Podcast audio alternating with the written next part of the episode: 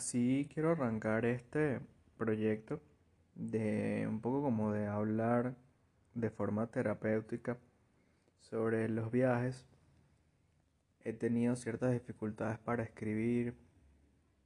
Me sigo debatiendo entre qué temas termino por redactar, pero creo que se me hace un poco difícil porque no me hallo y creo que está bueno simplemente conversar, ver, ver qué sale a partir de esto. Siendo honesto, ya lo he intentado grabar un montón de veces y nunca me he sentido satisfecho porque creo que hay como muchos espacios al hablar, creo que, no lo sé, intenté seguir como una línea, pero al mismo tiempo encasillado en esa línea como que me frustré y, y terminé por abandonarlo. Pero creo que esta vez va a fluir porque lo quiero hacer mucho más suave. Quiero dejar salir todo, que esto sea una terapia, que sea como un dibujo libre donde voy hablando lo que sea, lo que se me ocurra. Sin embargo, si tengo algunos puntos que quiero tener acá, sobre todo porque hay cosas que no quiero que se me pasen. Pero es lógico que voy a divagar un poco.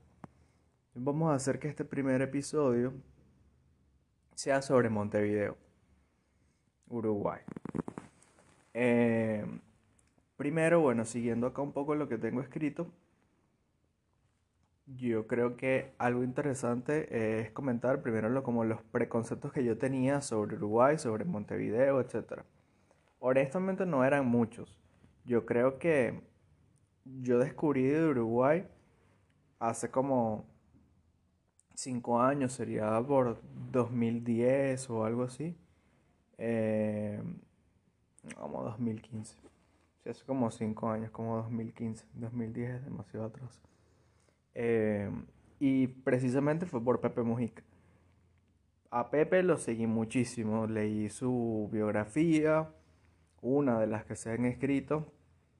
He visto varios de sus discursos, me sé algunas de sus frases es un tipo que caló muy bien dentro de esa versión que yo tenía en aquel entonces de, lo que consideraba que era la vida, la coherencia, la forma correcta de vivir, no lo sé.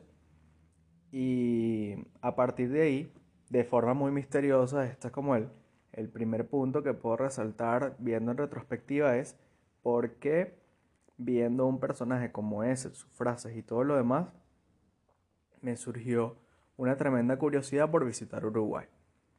Un poco raro, un poco extraño sentirse de esa forma solo por eso, pero son cosas que pasan. No digo que hoy en día no me pase con otros países, porque igual uno se da su derecho a viajar y todo, a soñar, perdón, y todo lo demás. Pero, pero empezando por ahí, un poco raro.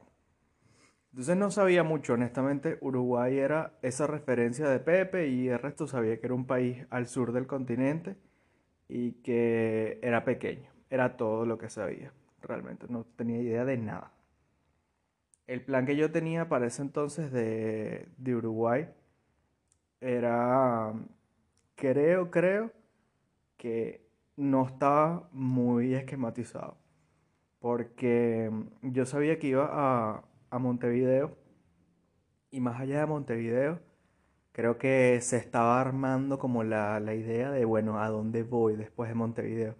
Primero hay que arrancar contando como que yo decidí irme a Uruguay ya después de vivir un año en Belo Horizonte, en Brasil, eh, de haber viajado considerablemente dentro de Minas Gerais y algunos lugares de Brasil y de cansarme un poco de la sociedad, de, de, todo lo que era mi rutina diaria, de, muchos problemas que tenía en ese entonces, sobre todo a nivel de las personas con las que compartía el apartamento y todo lo demás en esa época. Y viajar se terminó convirtiendo en un escape. Y el primer lugar al que yo dije, bueno, me voy de Brasil, entonces por supuesto voy a ir a Uruguay. Entonces, dentro de dentro de todo, dentro de lo que viene a ser marcar lugares en el mapa, creo que estaba marcado Montevideo y algunos lugares, museos, plazas, etcétera, de la ciudad, pero todo el resto era una página en blanco. Lo otro que, que estaba más o menos ya planificado era que meses atrás, esto sería en, yo creo que yo fui a, yo fui a Río en Semana Santa.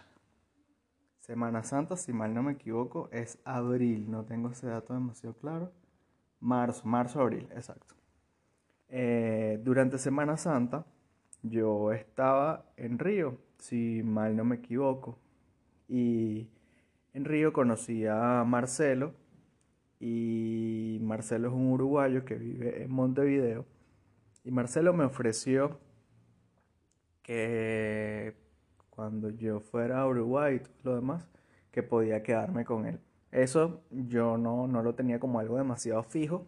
Creo que para esa época no estoy seguro si mis planes como de, de irme específicamente a Uruguay estaban totalmente ya sentados.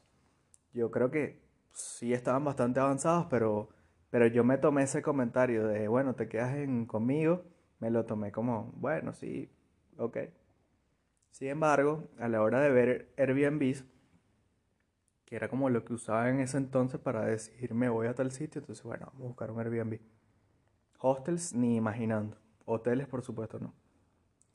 Entonces, yo, bueno, creo que reservé un, un Airbnb por un tiempo de, no sé sería como un mes o algo así, Montevideo.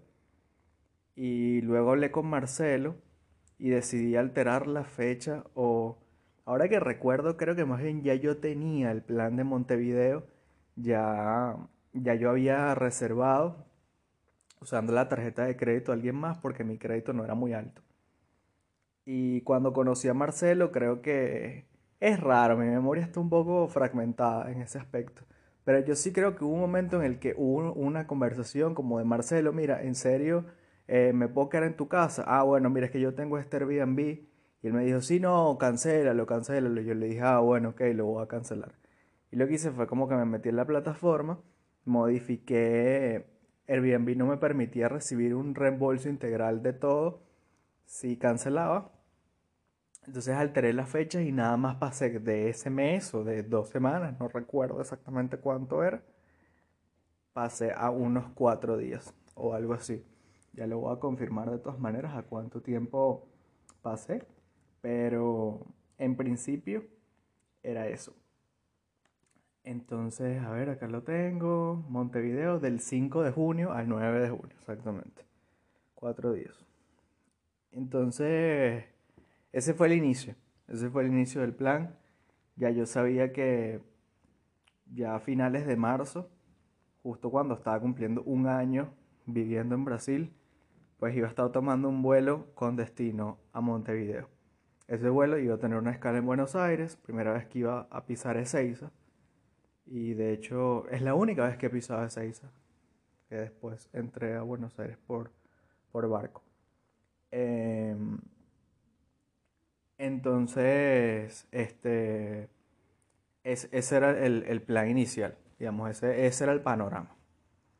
Más allá de eso, entonces, eh, como venía comentando, realmente había muchísima duda sobre cuánto tiempo me iba a quedar en, en Montevideo no estaba para nada seguro, no creo que en esa época ni siquiera existía el remoto concepto de dejar que fluyera, dejar que la ciudad me transmitiera cuánto debía quedarme. Ya ese es un concepto sumamente avanzado después de un año, después de cometer muchos errores y ya entenderlo.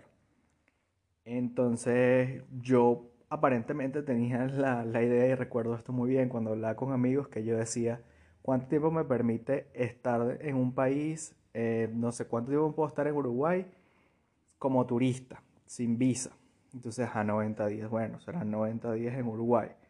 Y en la práctica resultó ser que 90 días era muchísimo tiempo para Uruguay, pero eso solo lo descubriría más adelante. Al final, en este, en este viaje en el que yo estuve en Montevideo, pasé 12 días y de esos 12 días creo que tres cuartas partes estuve de vacaciones. Por tanto, llegué a conocer Montevideo full time, todos los días caminándola. Eh, al punto de, de ya considerar, bueno, en 12 días yo sentí que tanto por necesidad como por lo que fluía en mí, que era momento de irse. Entonces son 12 días en Montevideo con esos preconceptos, con ese plan. Entonces, em, durante estos 12 días, quiero pasar ahora a hablar sobre el tema de las impresiones que tuve sobre Uruguay. Creo que es, más que lógico que yo estaba ya acostumbrado un tanto a, la dinámica brasileña y ya una vez aterrizando y enfrentado a, bueno, al, a la parada del bus donde tenía que, esperar para llegar hasta Aguada, donde estaba mi Airbnb. Em, ya bueno, se notan ciertas diferencias desde el, desde el autobús que viene, que te da un pequeño recibo, porque lo tienes que, tienes que mantener ese recibo en caso de fiscalización, que se sube un fiscal o algo así, como que te, te pidan tu comprobante de que compraste em, tu pasaje ese tipo de cosas. Eso también está en Paraguay, pero igualmente es un choque cultural de cierta forma. Siempre se me hizo raro que en el transporte público diferentes rutas tienen eh, diferentes precios. Eso es como, no lo sé, el tema del transporte público en Uruguay pues pudiera ser peor, pero deja mucho que desear. Sin embargo, más allá de eso, hay, temas más interesantes de los cuales hablar. Yo creo que lo primero que, que se viene a la mente es que la paleta de colores de ese Uruguay en invierno estaba demasiado bien definida. Todo lo que se veía alrededor eran blancos, colores terracota, marrones, naranjas, verdes, todo, todo era muy opaco, muy gris.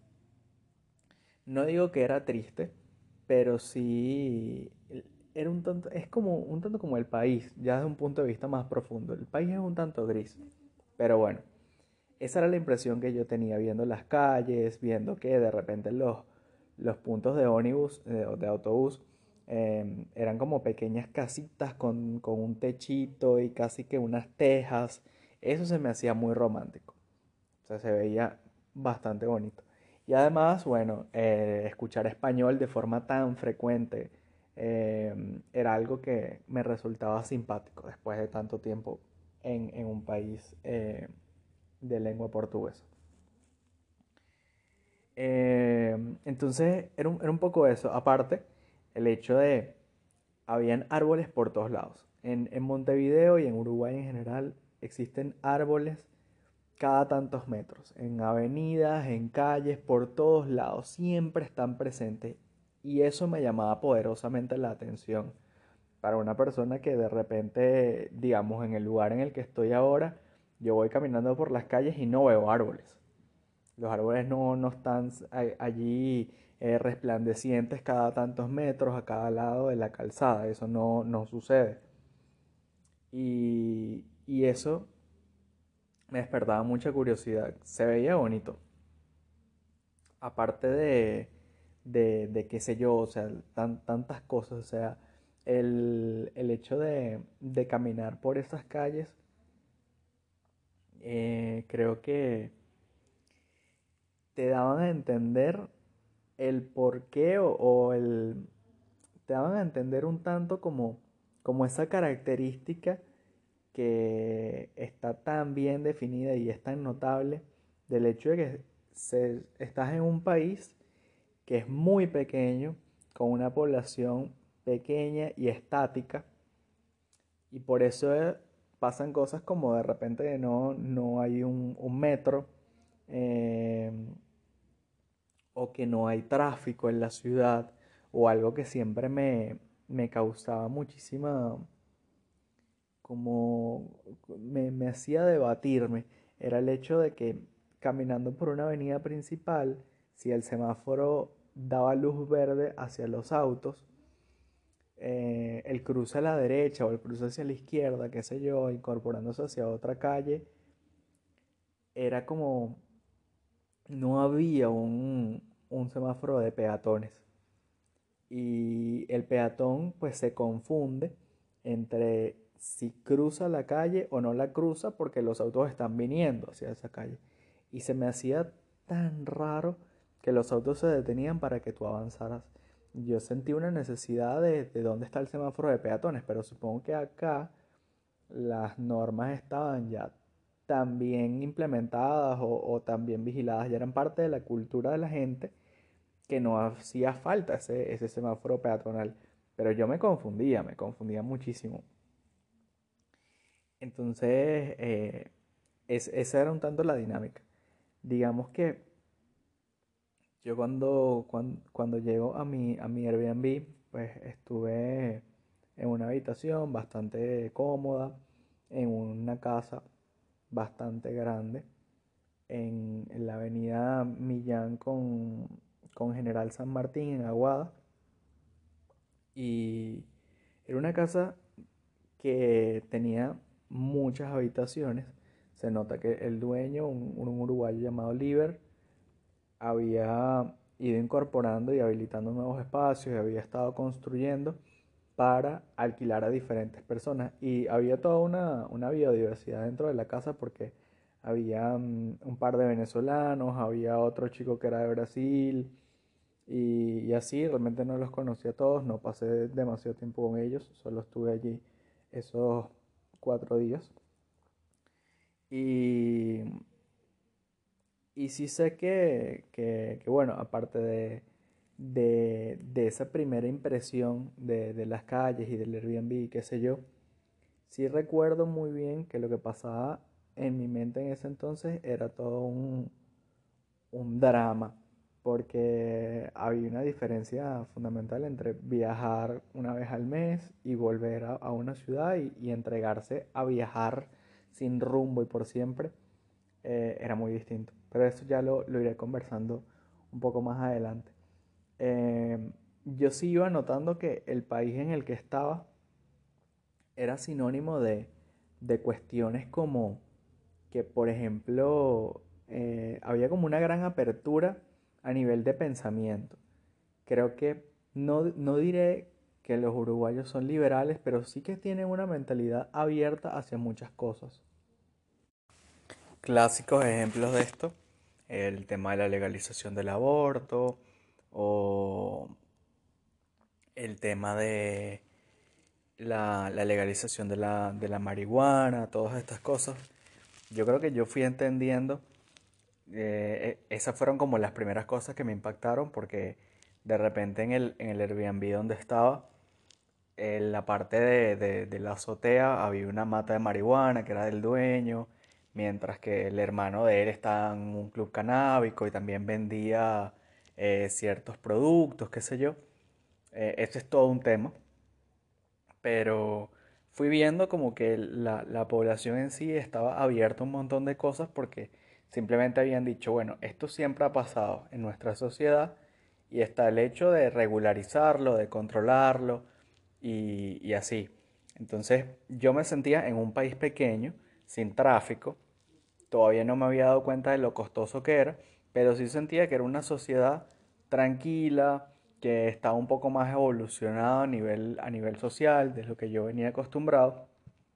Y me sentía seguro esa era la experiencia a la que me estaba enfrentando. Supongo que parte de eso es lo que, lo que hace que Uruguay tenga muchas cualidades positivas.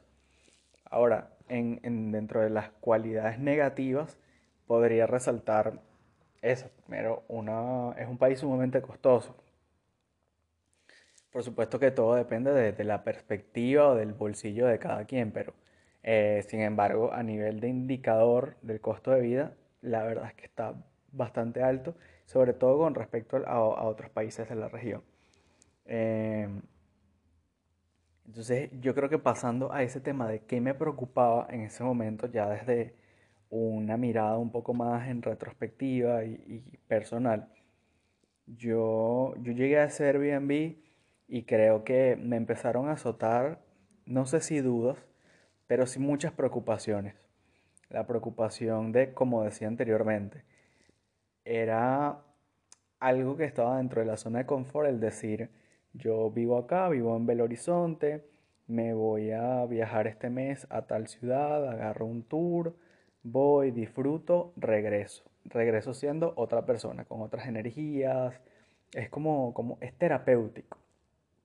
Pero ahora lo que estaba haciendo era muy distinto porque tenía dos mochilas a cuestas sin un lugar fijo y creo que me daba mucha ansiedad el tema de los tiempos porque yo decía, bueno, estoy en este Airbnb por cuatro días, esta es mi casa por cuatro días, no la voy a llegar a conocer por completo, no voy a llegar a interactuar con todas las personas que están acá, porque ya dentro de cuatro días ya no estoy más. Y creo que eso me causaba mucha ansiedad, porque toda esa base que había tenido de, del lugar en el que estaba establecido ya no existía. Entonces, aparte, bueno, no estaba trabajando en ese momento por estar de vacaciones y creo que eso me daba mucho tiempo para pensar y pensaba demasiado. Creo que esos primeros momentos en, Uruguay fueron un poco estresantes. Otros, que fue, otros momentos que por supuesto fueron estresantes es que yo llegué allí y, lo primero fue, bueno, tengo hambre, entonces tengo que ir a comprar comida. Recuerdo que fui al, al mercado agrícola que queda en Aguada, queda a, unas calles. Es un lugar precioso, la verdad, porque el, mercado agrícola tiene como una... Primero es un lugar sumamente amplio donde hay muchísimas, muchísimas tiendas que venden todo tipo de cosas, frutas, hortalizas, verduras. Hay un pequeño supermercado, también se vende carne, hay una feria de comida. Em, hay, hay de todo, realmente. Es un espacio muy, muy agradable y, tiene una fachada también como, como una arquitectura bien, bien interesante. Y a mí, por supuesto, es uno de los primeros lugares que me llamó la, atención. Pero claro que eh, la, la, historia no termina allí porque una vez que estaba adentro y estaba buscando, bueno, dónde voy a comprar verduras y eso, siendo en aquella época vegano, ahí me di cuenta que eh, empecé a establecer una dieta de pepino, tomate, arroz, garbanzos, creo que los garbanzos entraron después, y empecé a comer huevos, porque vi la necesidad de, acá ya no se me va a hacer tan fácil como en Brasil. Empecé a comprar huevos, y ahí empezó a cambiar la dieta, ya no era totalmente vegano. Y todos esos productos, cuando los pagaba, lo hacía con tarjeta de crédito, no tenía mucho efectivo en esa época y, y todo costaba dos o tres veces más de lo que estaba acostumbrado. Si el kilo, si el kilo de, tomates en Brasil yo lo pagaba a poco menos de, de un dólar, en Uruguay costaba dos dólares, suponiendo, poniendo como ejemplo. Entonces yo sacaba la cuenta, esa era una época de, vicio por despejar la X. De decir, creo que en, en ese momento el real, cuatro reales era un dólar, cuatro reales es 30. Y el peso, creo que 8 pesos uruguayos eran un dólar, eran un real, creo. Creo que por ahí iba la cuenta, no, no estoy seguro. Pero el hecho es que era esa matemática constante de, bueno, esto cuesta 50 pesos el kilo, esos son cuántos reales. Y yo cuando despejaba esa X me quedaba estupefacto. Decía como que, wow, no puede ser que el kilo de papas en este país cuesta tanto, yo lo compraba en tanto. Y eso me, me atormentaba muchísimo. Aparte porque pagando con la tarjeta de crédito, como pagando con cualquier cosa, eh, siempre tenía una tasa. En el caso de la tarjeta de crédito, yo pagaba tanto y se me cobraba un 0.6, un 6% de lo que había pagado. Ese 6%, bueno, lo pagaba como impuesto al, banco. Cada transacción tenía un 6% más. Y, por supuesto, en, esa época tenía un salario bajo. Tenía un salario que, que no me permitía viajar como de repente empecé a viajar posteriormente, cuando ya tenía un mejor salario. No me podía dar en ese momento la, oportunidad de, bueno, pago un hostel por tanto tiempo y hago turismo gastronómico y me cambio de ciudad cada semana, hubiese estado arruinado en ese momento y mucho más en Uruguay. Entonces, eso marca una etapa de cómo eran mis viajes en ese momento, sin duda. Y esa mayormente era mi preocupación. Recuerdo también que una vez estaba en la, la avenida principal de Uruguay, Wow, se me escapa el nombre ahorita de la avenida principal de Uruguay. Lo voy a ir buscando acá. Em, yo estaba en la, en la avenida principal y, y un día entré en un banco para, sacar efectivo, porque realmente, eh, como decía, en esa época tenía muy, muy poco efectivo. La 18 de julio, la avenida 18 de julio. Tenía muy poco efectivo, entré a un banco Santander, si mal no me equivoco, y recuerdo aquella tasa de 5 dólares, eran, la tasa era la siguiente. Eh, la cantidad de dinero que yo fuese a sacar del banco se le aplicaba un 6%, que ese es el IOF, un impuesto que se paga. Y adicional a eso, eran 5 dólares, si mal no me equivoco, de, de tasa por el hecho de retirar efectivo. Entonces, claro que eh, no era una situación envidiable. La primera vez que me pasó esa situación, yo me quedé asombrado. O sea, me quedé asombrado como que... Porque, claro, yo había hecho como cierta investigación y sabía que esto iba a pasar, pero vivirlo era muy distinto. Porque era como ver el dinero consumido por, por tasas, por tasas bancarias. Y, y eso me, me, frustraba y recuerdo una vez cerca de la casa, a unas, a unas cuadras, me, me, dije a mí mismo como que esto es lo que tú querías. tú querías irte. Tú podrías estar en Brasil totalmente cómodo, digamos. Eh, tal vez buscando un mejor apartamento, buscando mejoras salariales o una nueva empresa, que en tu vida rutinaria, pero tú decidiste dejarlo todo por llegar hasta otro país, por empezar a recorrer el mundo, así que amárrate en los zapatos y, y, nada, o sea, enfréntalo. Entonces, esas eran mis preocupaciones y, recuerdo que esto no se lo contaba mucho ni a, mi familia y si acaso a algunos amigos se los llevaba a contar, pero de todas maneras no iba a encontrar alivio en nadie, porque nadie, está, nadie era capaz de entender por lo que yo estaba pasando. Y aparte, amigos muy viajeros no tengo. Eh, entonces, esas eran mis preocupaciones. Por supuesto que me alegraban ciertas cosas, no todo era preocupación.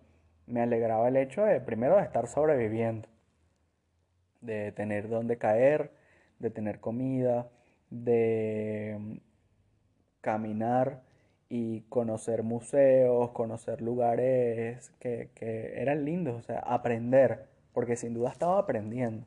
Era, nunca había comparación como con el hecho de que me contaran cómo era Uruguay al hecho de yo estar allí viviéndolo. Y eso me llenaba de satisfacción.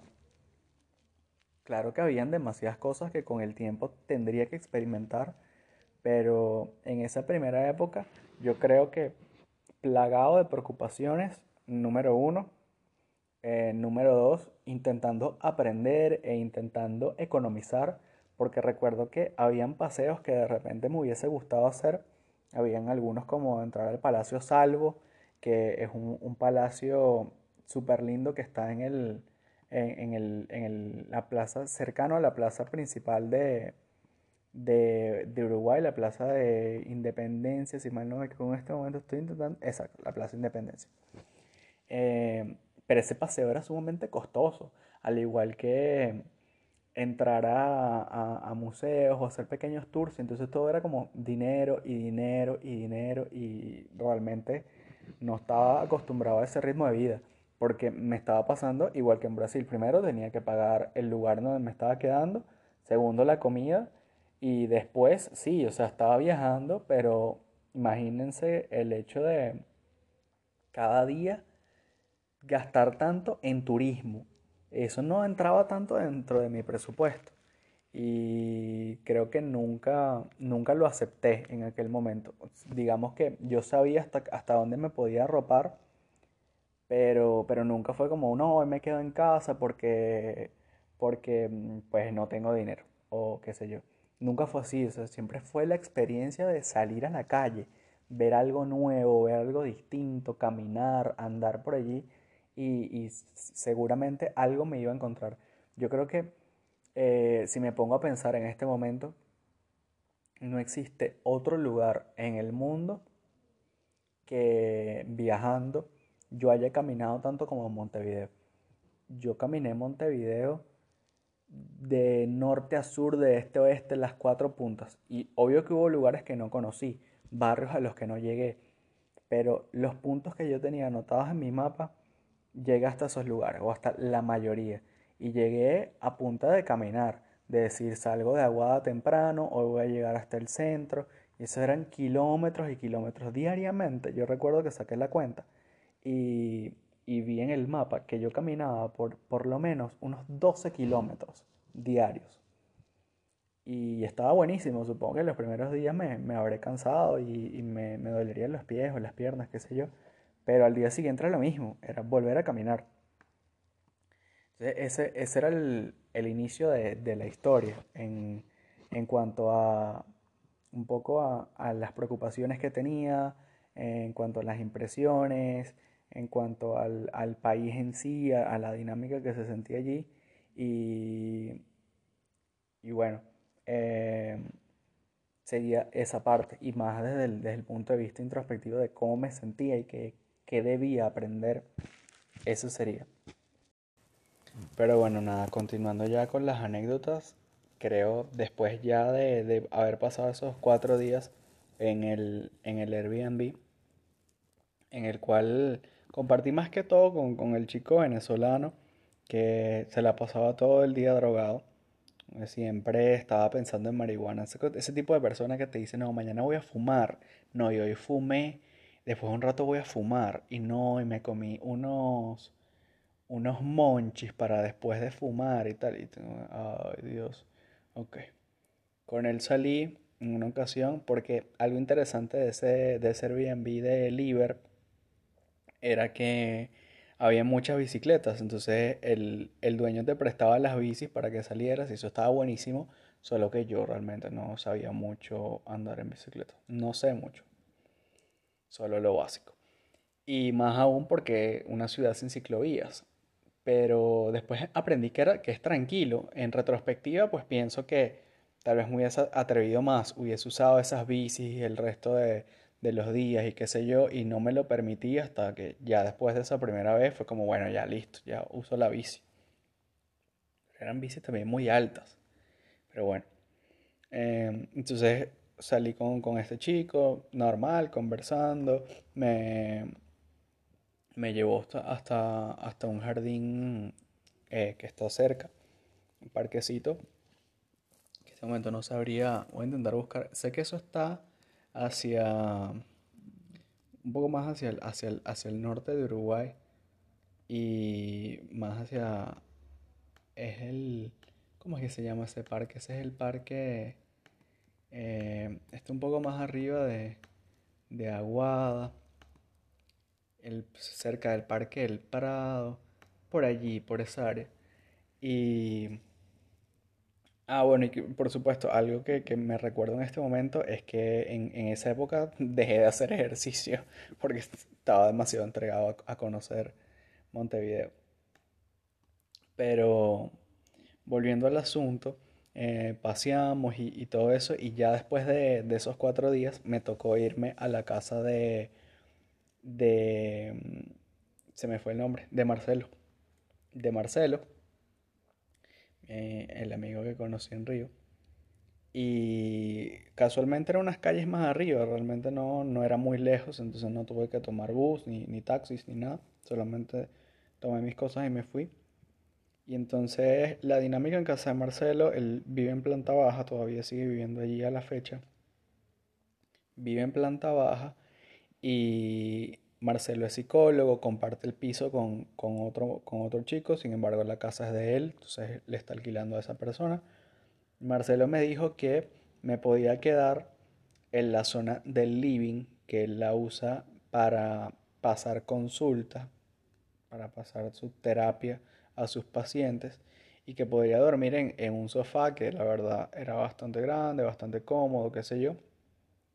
Y y allí podía dormir, solo que temprano debía irme si tenía pacientes y podría pasar el, resto del día en, su cuarto o en la cocina, qué sé yo. realmente no fue mucho problema, creo que allí dormí bastante bien, no hubo ningún, ningún percance. eh, Marcelo tiene un gato que no recuerdo en este momento su, su nombre, y a Roque, su labrador, un perro bastante grande. Gaspar se llama el gato. Eh, Gaspar y Roque siempre estaban peleando, era una relación súper chistosa porque era una pelea de eh, Gaspar era como más, es como más inteligente, pero Roque es más grande, entonces el, el perro volvía traste al gato, pero el gato igual lo molestaba y se subía a los sillones y, ya Roque ahí no lo alcanzaba. Entonces, bastante cómico. Eh, a ese gato en algunas ocasiones, cuando tenía que salir, Marcelo siempre me decía que no dejara al gato en el living porque le iba a volver nada los, los muebles. Entonces, lo peor de los gatos es que a veces jugando o, o no sé si por antipatía, no se dejan tocar y entonces te, te aruñan.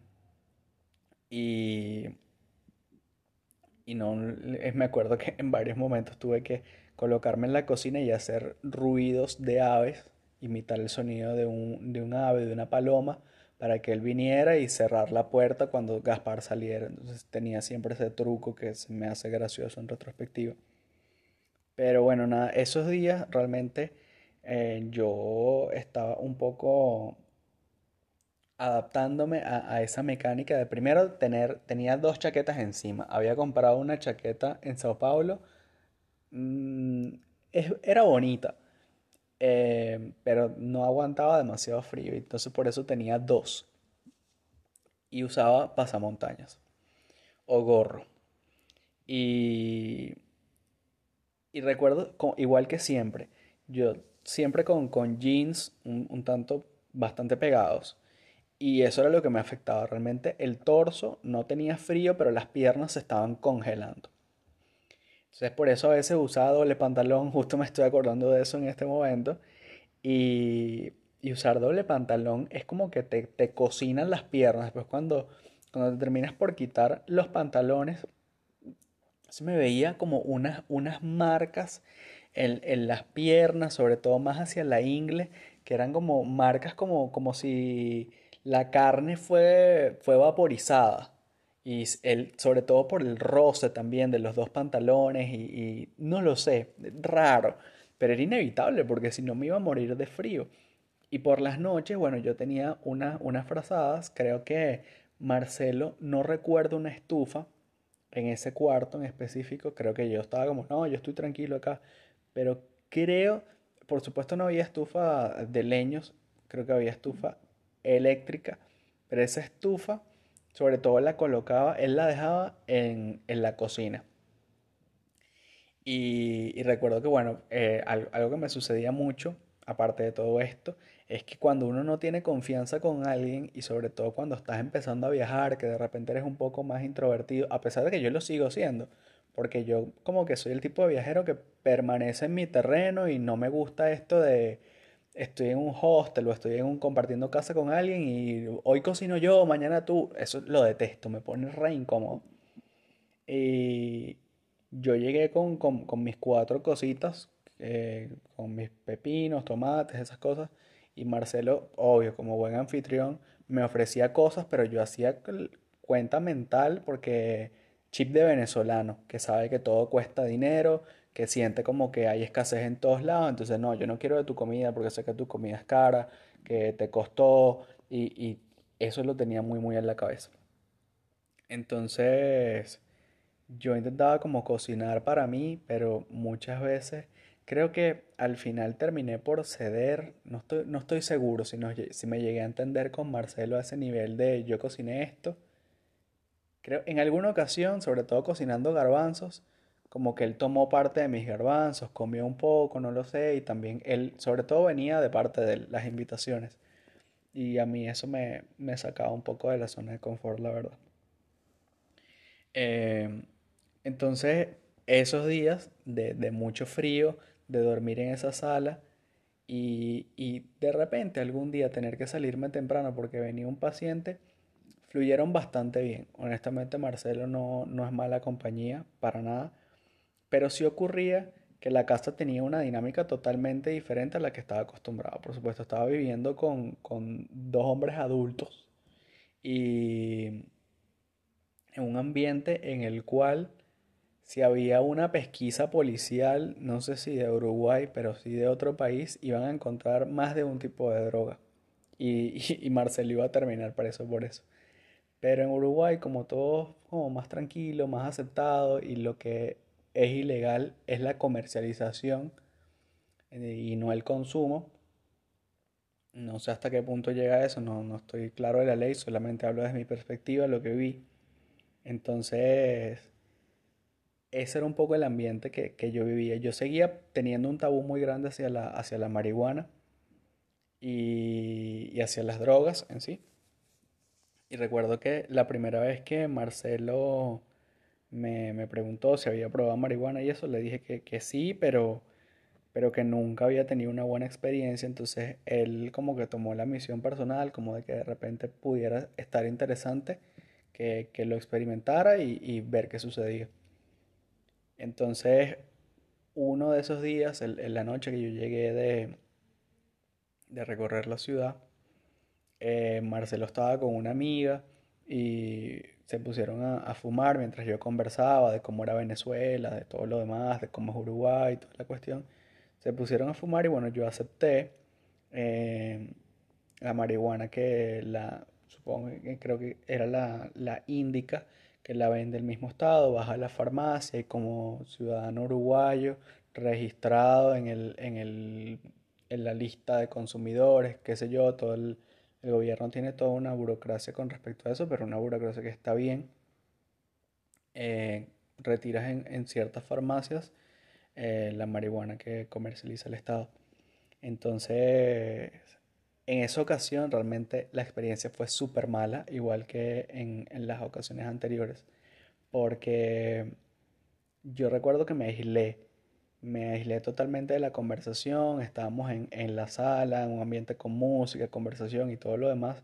Yo estaba totalmente aislado, como que no quería formar parte de la conversación, sentía que hablaban mal de mí, me puse como paranoico.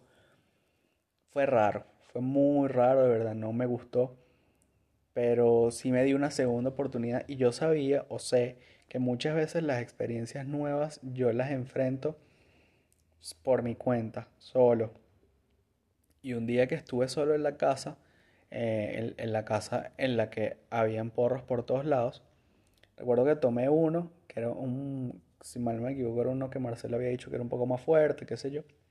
Y fumé un poco, siempre como con la, como con la duda si realmente iba a experimentar algo, porque no sabía cuánto era suficiente, solo sabía que había tosido, que ya, el, ya había fumado me senté, recuerdo que me senté en la sala, en el sillón grande, en el sofá, y yo estaba escuchando música y creo que puse unas peleas.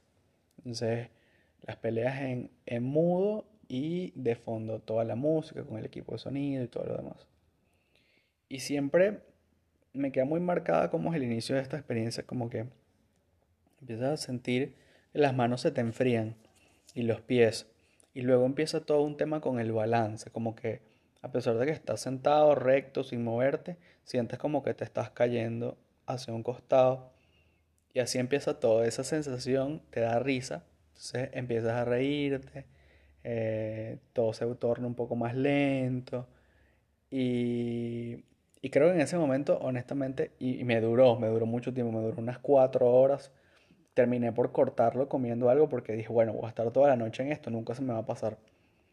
Pero en ese momento entendí por qué tantas personas como que sienten que eh, consumir marihuana es algo que, que es beneficioso o que disfrutan porque honestamente la sensación que sentí en ese momento era bastante agradable.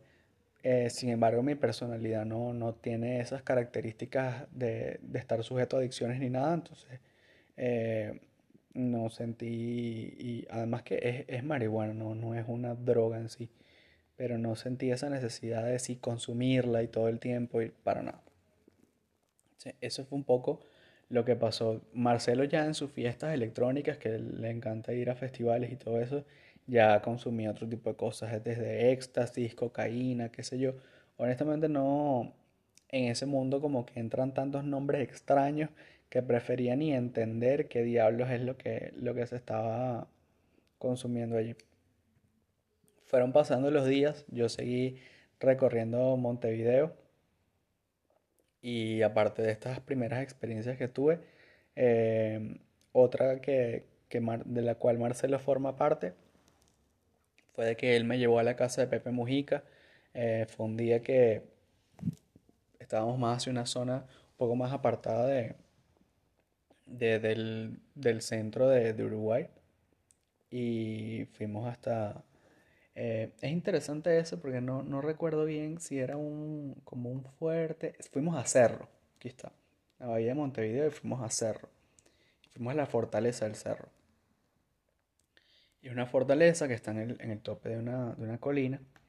Y no muy lejos de ahí, eh, un poco más apartado. Eh, entonces, después de algunas calles y qué sé yo, Marcelo en su auto me llevó hasta la casa de Pepe y ya en un área donde, se nota que, cultivan un poco más y, no, no, hay gran verticalidad, a pesar de que en, Montevideo realmente no es una ciudad vertical. Eh, todo es bastante nivel de casas, pequeños apartamentitos, pero nada rascacielos, no.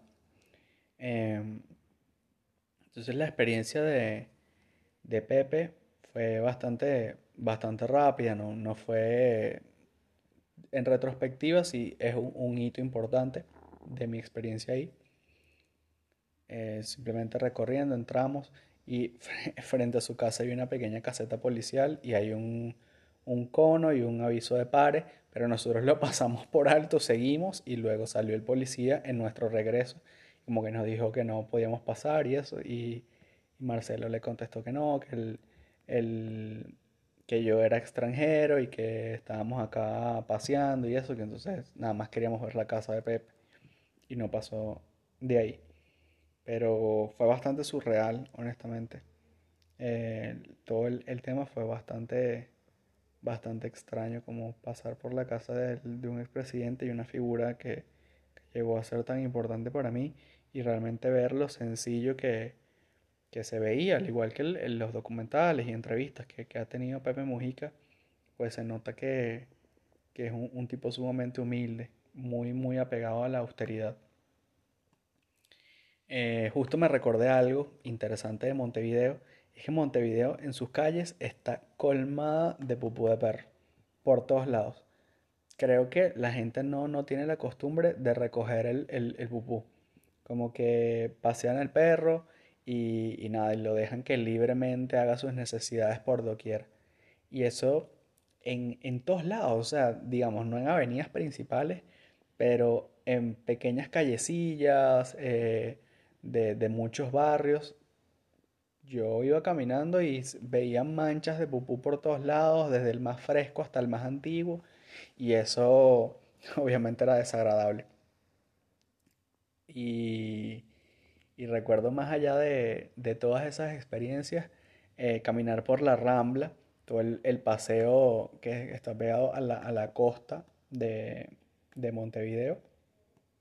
Por supuesto, una costa muy diferente a la costa caribeña de aguas cristalinas y todo lo demás. Esto es eh, río y el, río de la Plata con todo su color chocolate extendiéndose eh, a lo largo y ancho.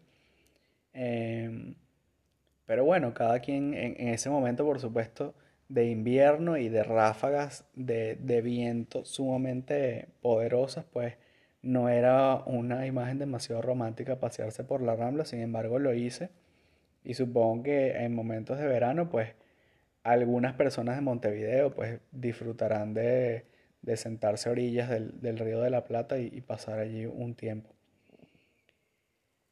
Más allá de eso, eh, no recuerdo si otra experiencia que me haya cautivado demasiado, más allá de museos que conocí. Recuerdo que había un museo que anteriormente había sido una cárcel y había sido reformado. Igual hay un centro comercial que anteriormente fue una cárcel, no estuvo preso Pepe y todo lo demás.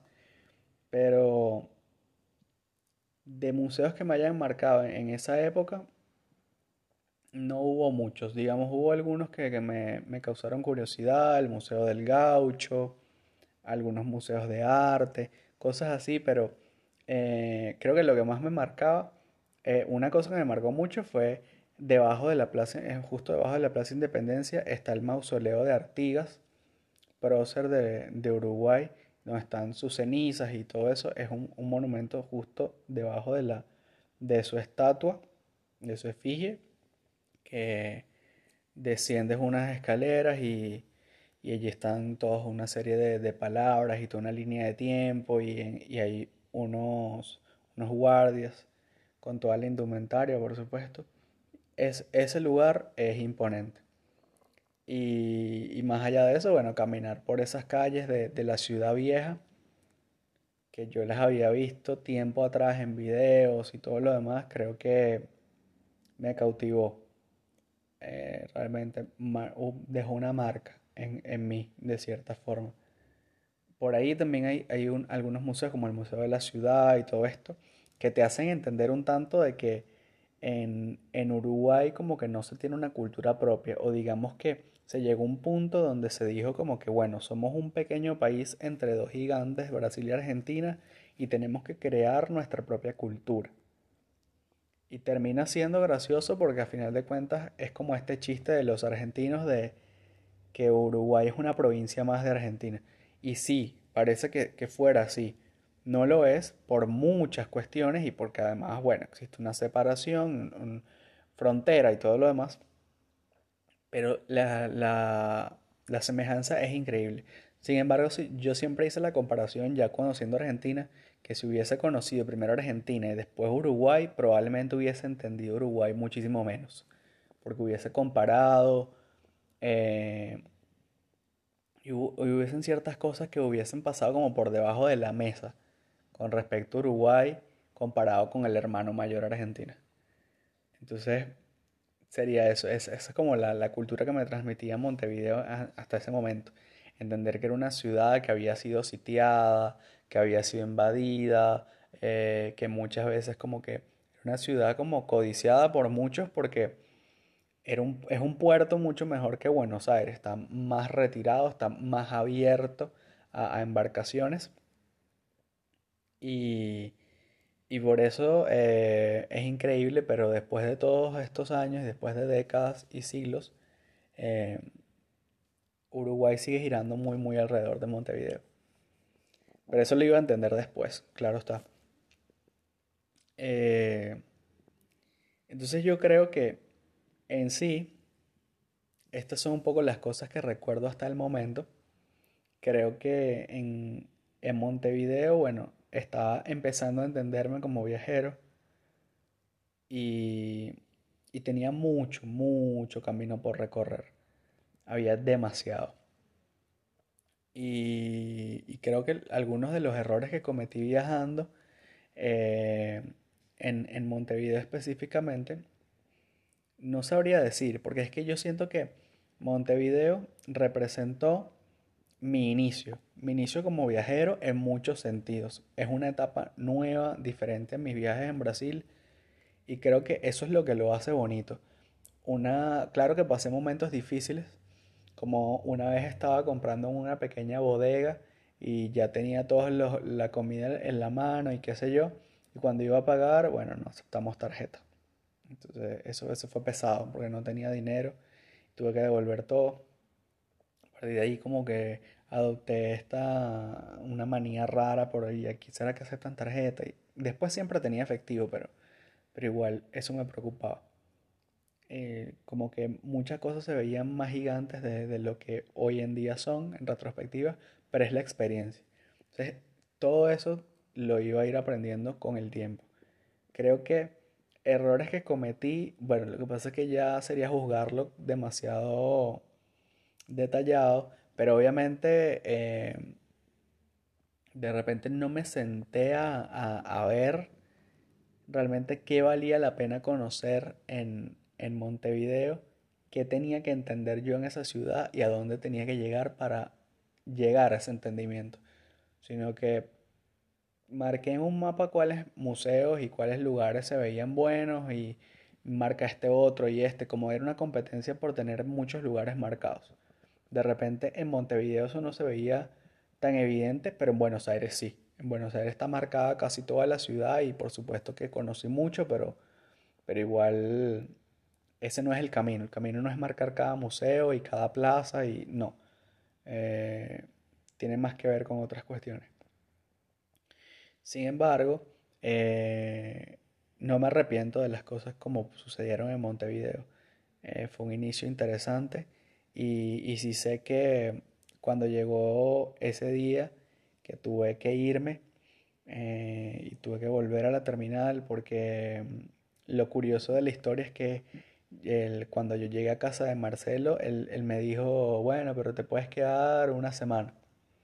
Y para mí eso fue como alerta roja, o sea, en siete días ya no tengo dónde vivir, dónde voy a vivir y surgió Punta del Este por causa de Couchsurfing. En esa época todo dependía de Couchsurfing, esta plataforma donde personas te reciben de forma gratuita solamente por la experiencia cultural de compartir contigo, tenerte como compañía y, y ya está. O sea, simplemente te dan un espacio en su casa para que te quedes.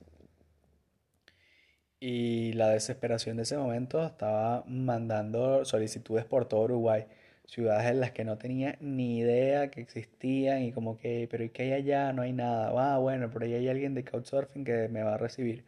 Eso pasó.